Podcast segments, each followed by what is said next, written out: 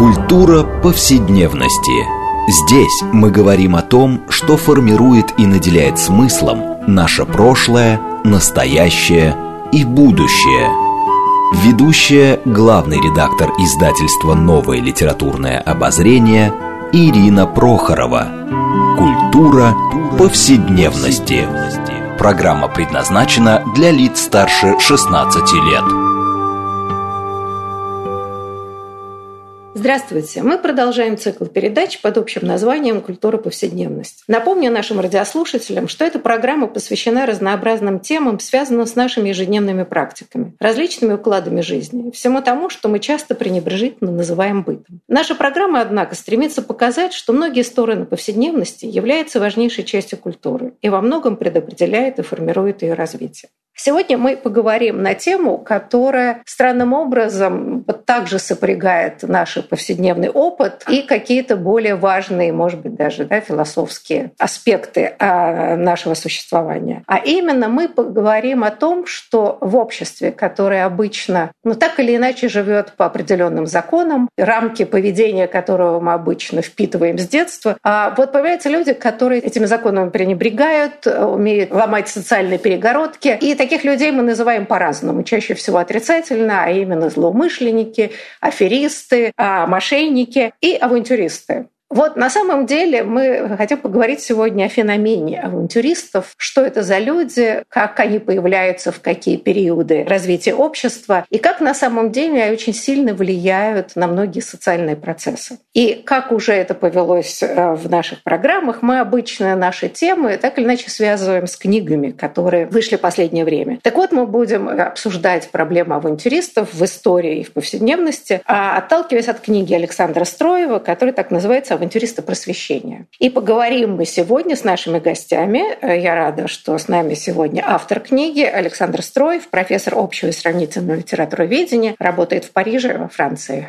Александр, здравствуйте. Здравствуйте. А второй наш гость, который уже бывал у нас, Андрей Зорин, историк культуры, профессор Оксфордского университета. Андрей. Здравствуйте. И третий наш гость, э, Андрей Топорков, доктор филологических наук, член-корреспондент Российской академии наук. Здравствуйте, Андрей. Здравствуйте, Ирина. И я, Ирина Прохорова, главный редактор издательства «Новое литературное обозрение», ведущая программы. На самом деле, а, Хотела начать с простого вопроса. Но все-таки, да, ну, книжка о авантюристах просвещения, но вопрос о том вообще, а кто такие авантюристы? А вот если мы посмотрим в исторической перспективе. А, и хотелось подумать, как это понятие менялось просто с течением времени. Вообще, как это слово появляется в таком употреблении довольно широком, социальном. Ну, наверное, начнем с автора книги, с Александра Строева. Да, Александр, пожалуйста. Спасибо большое. Для меня в понятии авантюристов было самое главное то, что люди э, выстраивают совершенно новую социальную модель поведения в чужой стране. Вот важно в этой ситуации для меня именно пересечение пространственных границ. И это пересечение э, заставляет человека играть все возможные роли. Быть открытым, каком-то степени вот эти авантюристы XVIII века, которыми я занимался, они добивались успеху благодаря, я бы так сказал, воинствующему дилетантизму. А самое главное — отвечать «да» на все предложения судьбы, даже если то, чем тебе предлагают заниматься, ты об этом услышал впервые. Ты говоришь, да, конечно, я могу. Вот главное не упустить этот шанс. Более того, вот такой воинствующий дилетантизм во многих случаях оказывался более успешным, чем э, поведение профессионально подготовленного человека. Поэтому вот такую роль авантюристов начинали в некоторых случаях играть люди, которым казалось бы, это не к лицу. Понятно, что авантюрист Казанова. Но когда, об этом, может быть, буду говорить немножко позже, принц Делинь или граф де Сигюр оказываются в конце XVIII века при дворе Екатерины II, их поведение очень похоже на поведение авантюристов. Это первое. Второе, что мне кажется очень важным, это слом эпохи. Во Франции в конце XVIII века вот люди живут с каким-то предчувствием революции, того, что все поменяется, все кончится. И вот этот слом э, старого времени, старой эпохи, вот это то время, когда и появляются, как мне кажется, массовые авантюристы, когда люди пытаются сделать что-то другое. Да, но мне кажется, вот э, как раз разговор о сломе эпох, а в данном случае у меня вопрос к обоим Андреям по очереди, может быть. Да. То есть можем мы считать, что вот феномен авантюристов европейских, да, вот в новейшей истории, это все таки XVIII век, что, скажем, в предыдущей эпохе такого наплыва, скажем, авантюристов в другие страны, особенно в Россию, быть не могло.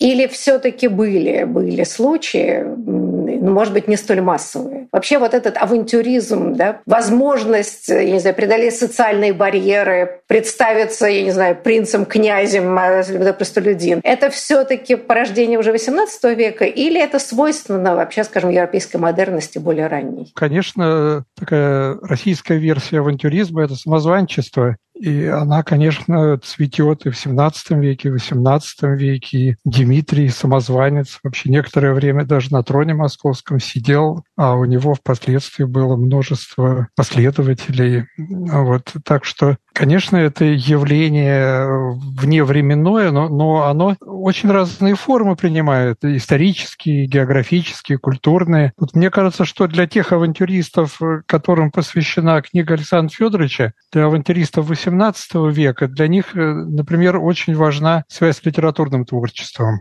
а, что, по-видимому, все-таки не так важно было для Дмитрия Самозванца. Вот. И вся социальная конкретика, в которой они действуют, конечно, совершенно тоже иная. Они либо авторы, э, либо они выстраивают свое поведение на основе каких-то литературных топосов, канонов, то есть как бы разыгрывают свою жизнь как такое театральное действие. И э, вот эта тема переодевания, изменения ролей, э, опробования разных масок, это очень значимо так и для их жизненного поведения, и для проекции этого поведения в их литературное творчество. И все, что они пишут, все эти там дневники, записки, письма, это все тоже становится как бы частью такого литературного сценария. А, вот, так что вот мне кажется, что для авантюристов просвещения очень важна связь э, с искусством, с э, литературой, и отсутствует такая прямая связь, мне кажется, вот с социальным самозванчеством, которая была характерна для России.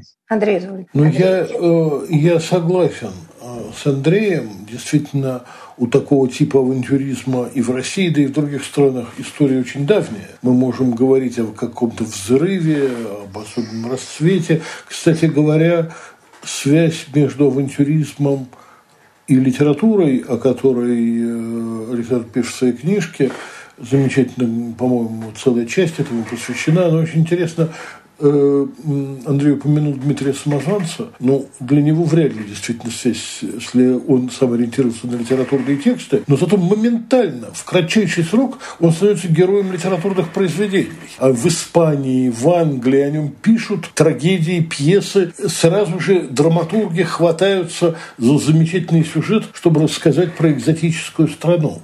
Кроме того, очень любопытно э, то, что подчеркнул Саша в своем вступительном слове идея пересечения государственной границы. Кстати, Дмитрий Самозванец, конечно, ее пересекал. Сначала бежал в Польшу, там реализовал уже на территории Польши свои авантюристические идеи, став, э, представив себя э, убитым царевичем, и потом вернулся с нажитым там авантюристическим ходом капиталом в свою, значит, э, оставленную, на свою оставленную родину. Вот. И это все любопытные ходы, но, конечно, э, и в 17 веке, кстати говоря, такого много. Немецкая слобода, куда любил ездить государь-император э, Петр Алексеевич в своем э, детстве и будущий государь-император, тогда великий князь, потом царь московский Петр Алексеевич, она была переполнена авантюристами, и в поведении Петра, который тоже переодевался, был авантюристом в обратную сторону, притворялся матросом. Авантюристическая школа тоже очень заметна. Но что, мне кажется, играет роль, взрывном росте и кризис эпохи, кстати говоря, для Петровской эпохи и для эпохи Дмитрия Самозванца это тоже эпохи кризисные, когда на это предъявляется большой социальный спрос. Но еще к XVIII веку улучшается качество дорог и качество карет доберись до России в те, значит, печальные годы. А уже к этому времени Петербург построен, есть морской путь, уже можно приехать. И, конечно, эта огромная страна э, очень манит и притягивает к себе авантюристов, потому что про нее рассказывает легенда, можно делать уж... Добраться намного проще. Добраться проще, и рассказы про возможности, про великолепные дворцы, поражающие воображение еще одной авантюристки, великой княгини Екатерины Алексеевны, которая, значит, что-то такое из себя изображает, потом устраивает государственный переворот. Она, конечно, приезжая в Петербург, еще не став авантюристкой на чужой земле, а просто невестой великого князя, э, приходят э, в полная оторопь от невероятной роскоши, богатства, мощи и неслыханности империи, приехав из Ангальцербста. И тут-то, конечно, и развернуться настоящему авантюристу в этом самом, в этих горизонтах и просторах. Но э, вот я хотела все таки еще немножко э, к Александру вопрос. А вы в своей книге как-то пытаетесь разделить все таки самозванчество как э, на категорию и, э, соответственно, авантюристов, хотя они похожи по многим параметрам. А все-таки в чем разница? Ну вот в России все-таки мы больше употребляем самозванцы, да, которых вот было изобилие и продолжает быть. Да, это как-то, в общем, страна бесконечных самозванцев. Вот. А, а в чем все-таки принципиальная разница с вашей точки зрения? Если она принципиальная, но все таки Ну, во-первых, все таки и в XVIII веке были авантюристы, которые хотели зайти на престол. Это вполне входит э, в программу поведения. Казанова, когда приезжает в Россию, он приезжает, правда, он очень жалуется на дороге вот до, до России, там пески, завязают кареты, это ему тоже все тяжело. Но он приезжает в Россию под э, именем, под девичьей фамилией его матери, изображая себя графа. Он представляется как на границе как граф де Фарусси что потом ему не упрощает, надо сказать, уже жизнь, когда ему надо уже представляться к Екатерине II. Под фальшивым именем не очень представишься. И все время желание не столько даже завладеть троном, а вот стать фаворитом, прорваться, стать фаворитом Екатерины, подружиться с крайнем случае с фаворитами Екатерины. До этого также Казанова пытался войти в доверие к Фридриху II. Но Фридриху II мужчины нравились, и он сделал, и он оценил красоту Казанова. Казанова, честно сказать, побоялся делать карьеру этим способом. Ну, для этого периода, честно сказать, вполне традиционно. А в России, конечно, Казанове уж как бы хотелось понравиться государственной императрице, но она-то как раз не хотела фаворитов иностранцев. Единственный фаворит более-менее иностранный был серб, все таки православный, Зорич так и остался. Конечно, вот это притяжение России как страны, где управляют женщины и где можно было бы пробиться, сделать карьеру, это тоже такой магнит, притягивающий абсолютно всех. Да, но э, все-таки э, самозванец и авантюрист это все-таки синонимы а, или здесь все-таки есть какие-то нюансы? Ну, э, русские самозванцы, они под царей косят, да, то есть э, и пытаются на трон зайти, да, у одного это получилось, а у Пугачева ну, не получилось, но все-таки очень много неприятностей он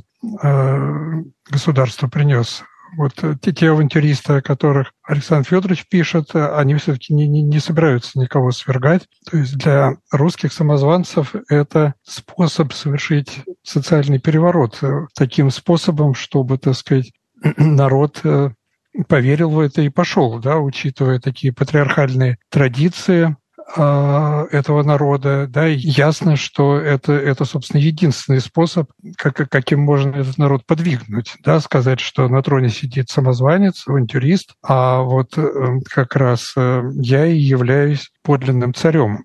Вот, то есть здесь же постоянно такая игра на том, что самозванец обвиняет настоящего царя в том, что настоящий царь э, – это самозванец.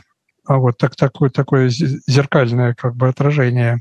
Вот, а все-таки эти европейские авантюристы, они другие совсем задачи, связанные с личностным э, обогащением, ростом, э, поднятием своего социального престижа, но без э, элемента восстания, свержения, кого бы то ни было. Вот, так что русский самозванец и европейский авантюрист, они, конечно, кардинально отличаются друг от друга. Андрей Зорин. Ну, Андрей прав, конечно, совершенно, когда речь идет о претендентах на царский престол. Там другой вопрос, что э, требования социальной революции или там или чего-то такого трудно отделить от идеи личной карьеры. Что-то было в голове у упоминавшейся в книжке Александра Книжной Таракановой. Она точно претендовала на русский престол и себя выдавала за дочку Елизаветы Петровны от графа Разумовского но принцесса Владимирская. Вот. Но насколько что-то она имела в виду социальный переворот, это трудно сказать, едва ли. Все-таки я думаю, что в основном она интересовалась какими-то более конвенциональными вещами. Вот. Ну, да, но Пугачев, конечно, совершенно другое дело. Но, кстати говоря, любопытно все-таки в самозванчестве они говорят, что тот, кто царствует, например, Екатерина II, говорил Пугачев, является узурпатором, и Э, соответственно, не имеет права на престол, она и была узурпатором, и прав на престол не имел ни малейших. Пугачев был глубоко прав, даже не будучи императором Петром III. Но они не обвиняют все-таки действующих царей в самозванчестве. Дмитрий не говорил, что присягу, которую дали Борису Годунову, не настоящая. Он говорил, что не имеет права Борис Годунов быть на престоле при живом царевиче. Вот. Э, ну, э, и также и там, Пугачев Э, также и так далее. Он не говорил, что Екатерина это какой-то подложный человек, который нет. Он говорил, она моя жена. Вот. Она цареву мужа, мужа убийца пыталась, совершала меня покушалась, но она моя жена. Она никакая не самозванка, она узурпатор, но она, но я ее знаю, и я сейчас верну ее. И очень волнуюсь за сына своего, которого там она уморит, изменщица. Вот. Так что тут э, комбинация такая немножко более сложная, как мне кажется. Одно, что я бы чуть-чуть бы ввел некоторые уточнения в то, что говорил э, Александр вначале. Я не, не так убежден, что авантюрист радикально заинтересован в смене правил. Скорее, он, авантюрист – это человек, который играет в правила и стремится их использовать в свою пользу, перевернуть, выдавая себя за другого, он хочет стать бенефициаром существующих правил. В особенности удобно поехать в страну, где правил только не, прошу, не знают, где можно диктовать, где не знают меня, где значит, можно пользоваться природной дикостью. Все-таки человек, который ломает и не признает правила, это действительно революционер. И он предлагает другие правила вместо тех, по которым общество живет. Он говорит, эти правила неправильные, я их ломаю. Я не признаю их, я их отрицаю, я буду жить по другим. И ему, как правило, нет резона себя выдавать за кого-то другого. Он претендует на то, что он отменяет существующие правила. А авантюрист, выдавая себя за кого-то другого, использует существующую социальную иерархию, но в ней, внутри нее пытается как-то совершить какие-то существенные социальные прорывы. Может быть, я не прав, но у меня вот такое впечатление. И в этом смысле в русской традиции, вот Андрей меня поправит, если я ошибаюсь, но классическим образцом авантюриста является Иванушка Дурачок. Он, это и есть настоящий авантюрист русского фольклора. Ну, может быть, вы поясните, я, по-честному говоря, пока не вполне уловил вашу мысль. Ну как? Он, будучи самым умным, изображает дурака, чтобы разыграть кого-то, чтобы и в конце концов он женится на царевне, которая ему не по социальному статусу не принадлежит. Он не имеет права по своей социальной позиции претендовать на царевну, но с помощью разнообразных хитростей, ловкостей ума, волшебных помощников и еще кого-то он ее добывает себе. Очень остроумно. Ну, в общем, действительно так. Просто нам никогда не приходило в голову посмотреть с этой точки зрения. Но сравнить Казанову с э, Иванушкой-дурачком, конечно, так довольно оригинально, да, смело. Иванушка-дурачок стабильно живется на царевне, а вот Казанову Екатерина прогнала. Да, Александр, хотел сказать. Я просто хотел сказать, что, во-первых, Казанова, когда он приезжает в Россию, он приезжает в тот момент, когда Мирович пытается освободить Иоанна Антоновича, и как раз Казанова относится к этому ну, словами, ну вот дурак, какую возможность испортил. Там это так проскакивает. А что же касается нарушения правил, я имел в виду не столько поведение авантюриста, а вот то, что мне показалось уже более важным не в этой книге, а уже последующие, в которых я больше занимался там Шевалье Деоном, а, там принцем Делинем и другими, это то, что например, все профессиональные дипломаты в России в царствовании, э, французские дипломаты в царствовании Екатерины II проваливались. Она их не выносила вообще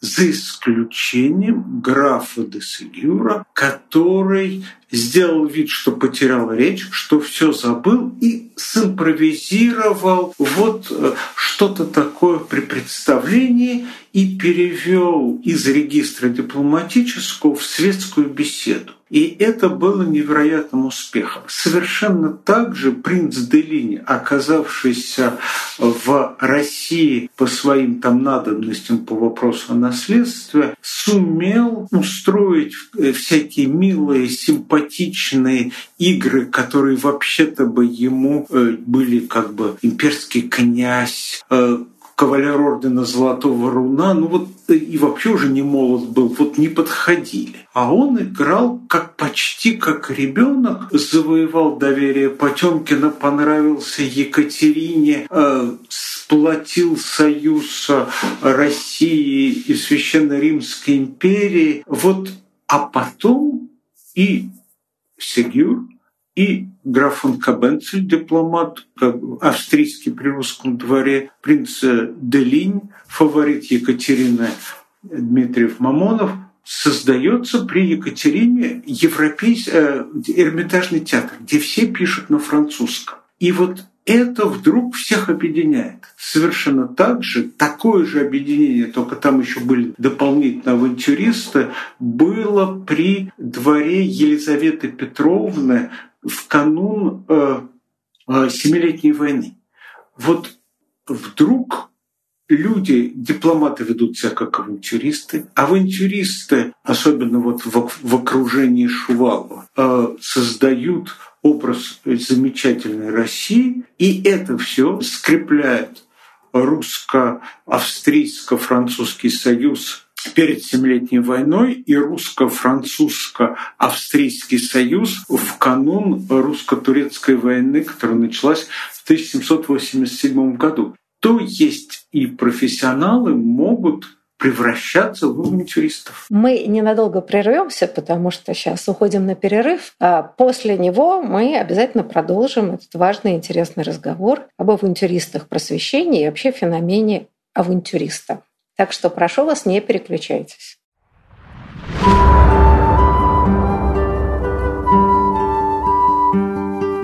Здесь мы говорим о том, что формирует и наделяет смыслом наше прошлое, настоящее и будущее. Культура повседневности.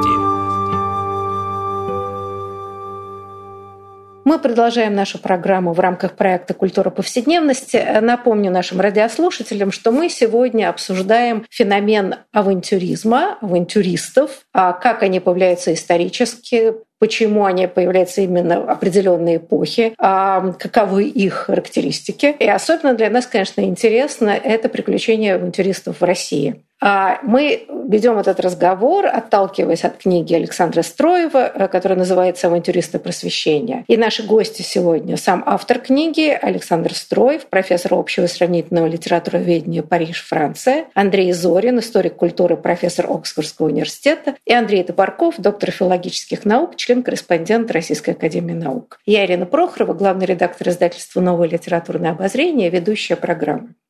Вот я хотела продолжить наш разговор вот э, следующим вопросом. А, вот авантюристы приезжают в Россию, да, и они обычно приезжают в Россию с каким-то представлением об этой стране. Так вот, интересно, как это представление складывается и какие эти представления. Вот э, образ страны, репутация России в XVIII веке, может быть, тема огромная, но, может быть, немножко мы на эту тему поговорим, потому что, как мне кажется, это вечно актуальная проблема. Да, Александр, давайте с вас начнем, да, потом коллеги продолжат. Что ожидают, да, вот, так сказать, они едут в эту страну, некоторые клондайк, возможности. А на чем строится, зиждется, собственно, эта репутация России? Ощущение, во-первых, богатства, и самое главное, практически ощущение страны наоборот – характерно, что когда Казанова в Берлине готовится поехать в Россию, он читает утопические сочинения, алхимические сочинения, которые потом в конце века отразились в его романе «И Казамерон», э, путешествие к центру Земли, которое как бы такой волшебный атонор, где создается золото, где страна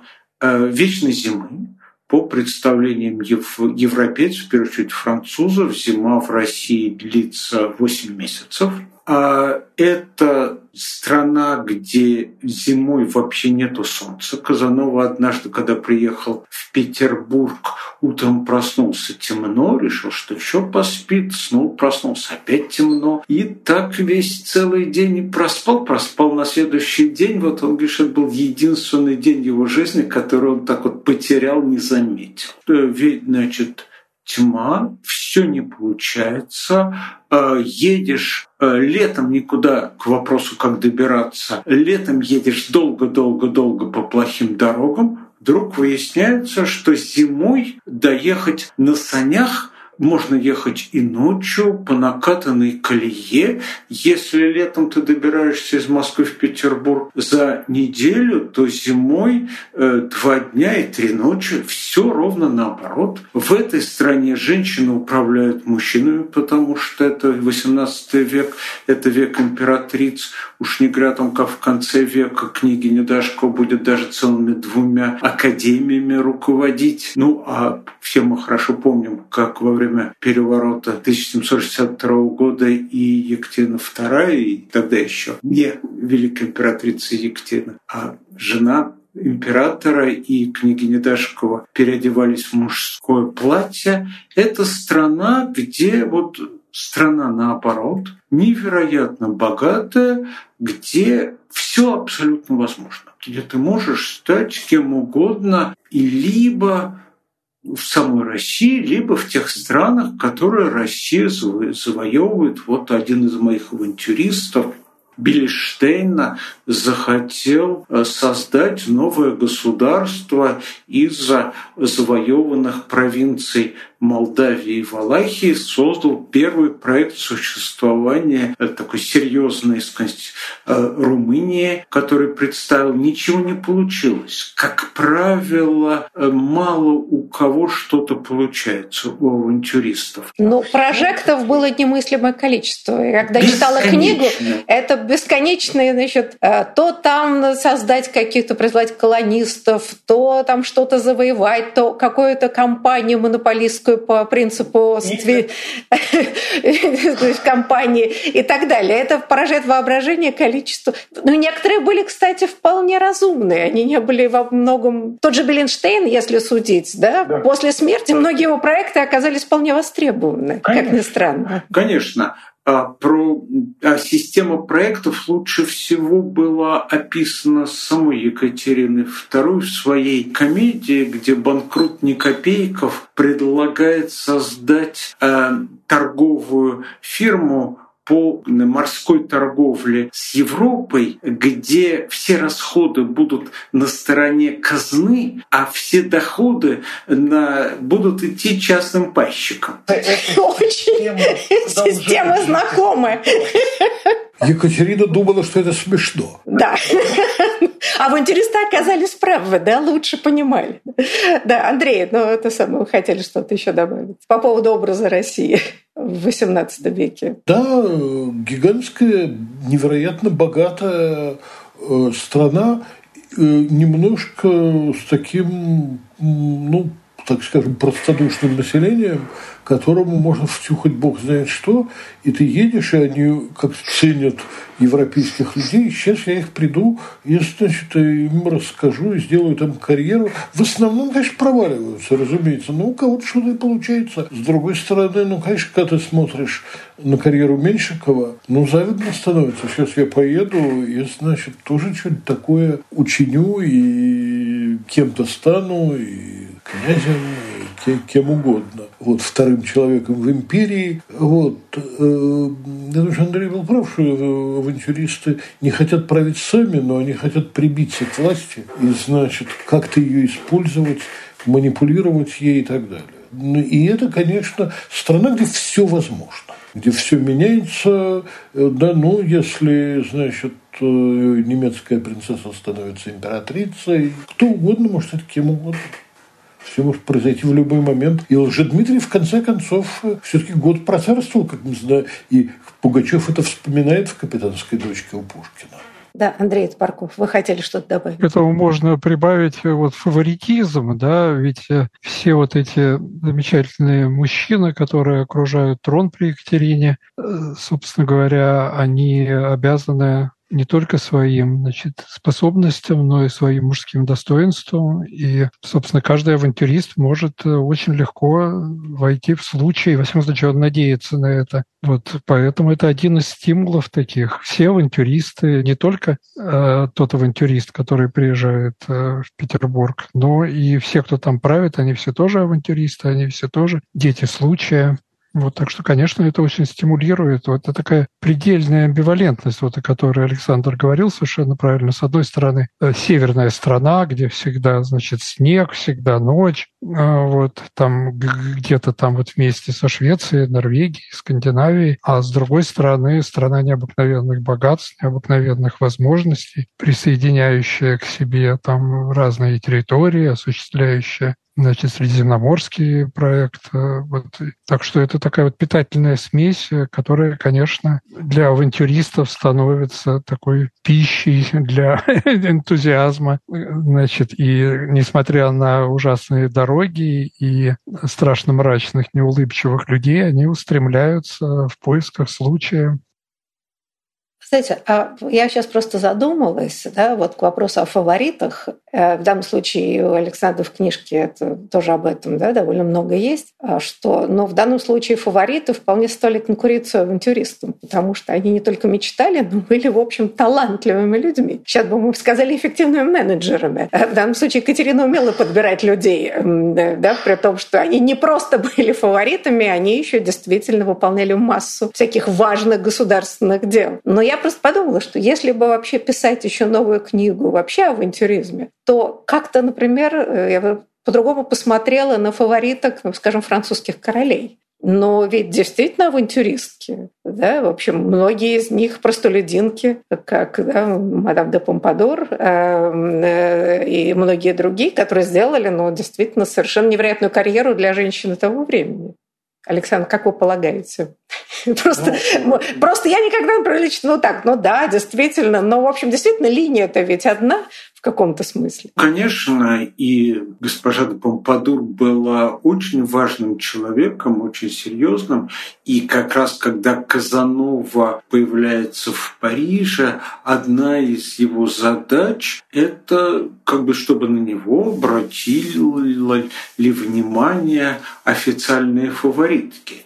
Более того, в какой-то момент даже двух своих любовниц э, Казанова смог отправить в постель к Людовику XV, что тоже, то есть он как бы протежировал их. Поэтому, естественно, есть люди, которые, как правильно здесь говорил Андрей Топорков, попадают в случай, пользуясь термином XVIII века, и э, могут э, сделать эту карьеру. Существует традиционная карьера, существует параллель. Чем интересны для меня авантюристы, я бы сказал так.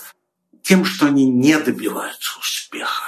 Вот у них работает по моему ощущению, какой-то вот внутренний механизм, как только они почти, почти, почти добрались до успеха, поднялись до лестницы, раз и что-то их сбрасывает, что-то их отправляет в ноль, и нужно снова ехать в другую страну, нужно снова начинать с нуля, нужно снова каждый раз рождаться. Вот для меня э, самое главное э, качество авантюриста, вот если честно, это невозможность преуспеть. И постоянно смерть и рождение. Вот такой феникс, который должен сгореть, э, превратиться в пепел, чтобы родиться заново. И поэтому ему нужно каждый раз пересекать новую страну, менять имя, менять э, как бы свой образ. Александр, а вот то, что вы описываете, это очень на колесо фортуны ведь похоже, да? То есть она возносит тебя наверх и вдруг мгновенно сбрасывает вниз. Да, конечно.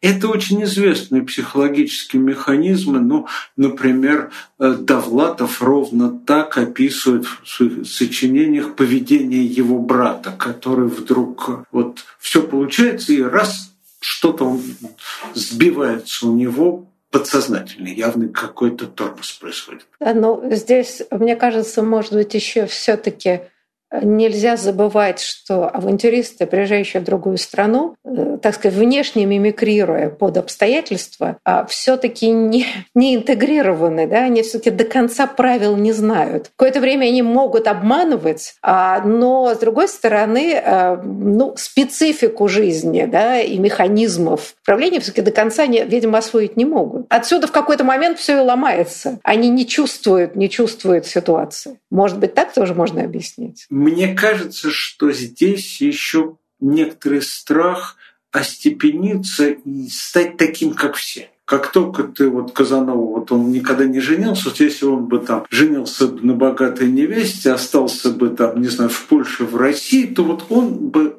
уже перестал бы быть авантюристом. Он, он стал бы совершенно просто обычным бюргером или даже э, дворянином, за которым он себя выдавал. Но это был бы человек, живущий якобы спокойной жизнью, а не искатель приключений. Ну, все-таки, если человек живет обманом, да, то он должен иметь в виду, что обман рано или поздно будет разоблачен. Поэтому это такой стиль поведения, который все-таки обрекает человека на странствие, на то, чтобы убежать, грубо, грубо говоря, вовремя убежать, вовремя скрыться. Есть же еще один момент, что если ты настоящий авантюрист – то ты не можешь, выиграв, сорвав банк, ты не можешь отойти в сторону и прекратить игру. Ты начинаешь следующий тур игры, и в конце концов, по любому закону вероятности, в какой-то момент ты проиграешь все. Но ты должен в ставке все время увеличивать, поднимать, э, накручивать и так далее. Иначе что то за, так сказать, сам себя уважать не будешь. Если ты забрал выигрыш и ушел как-то э, с ним,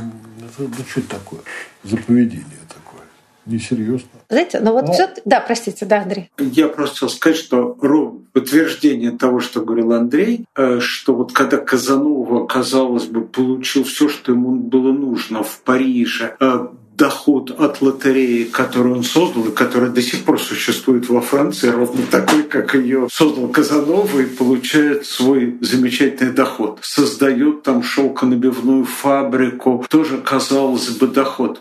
Ну, он исхитряется разориться на том, что он э, соблазняет всех работниц своей шелковой фабрики. Ну ладно бы соблазнял, начинает им всем давать огромные деньги, снимать квартиры, дарить драгоценности и мгновенно на всем разоряется. То есть самое замечательное э, предприятие оборачивается полным крахом. У меня вот еще какой вопрос. Да? Вот читая книгу, все эти поразительные судьбы менее удачливых, более более удачливых авантюристов. Причем количество их, наводнявших Россию, поражает воображение.